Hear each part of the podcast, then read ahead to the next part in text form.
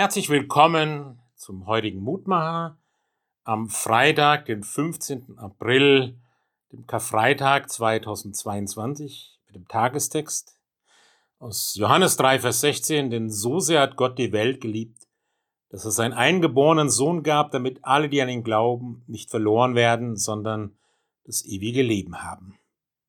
Das Evangelium im Kleinen, also kurz gefasst, oder das Evangelium im Ganzen, weil alles diesem Vers drinsteckt. Gottes bedingungslose Liebe uns gegenüber, die sich in seinem Sohn, in Jesus Christus, in Person wortwörtlich zeigt. Daran hat der Gründonnerstag erinnert, dass Jesus uns bedingungslos angenommen hat, durch die Fußwaschung, von der erzählt wird, dass er unsere Füße reinigt und die Wunden heilt, die wir auf unserem Weg erlitten haben, das hat er uns gezeigt in seinem letzten Abendmahl.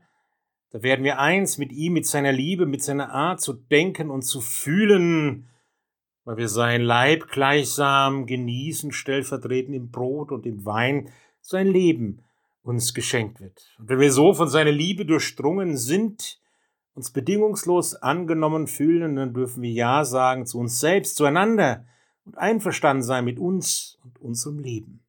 Und am Karfreitag wird es verdeutlicht, wird es Geschichte, Tatsache in dem, was Jesus für uns am Kreuz getan und gelitten hat.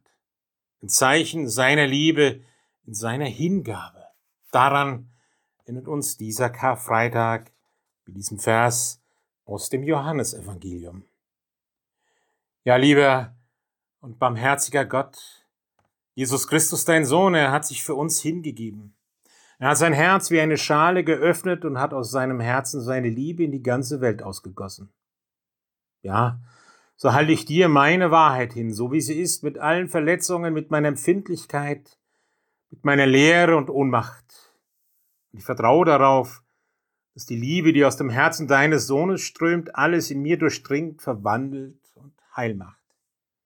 Und ich bitte dich auch für die vielen Menschen, die ihr Herz verhärtet haben, weil sie enttäuscht sind vom Leben, weil sie Schlimmes erlebt haben.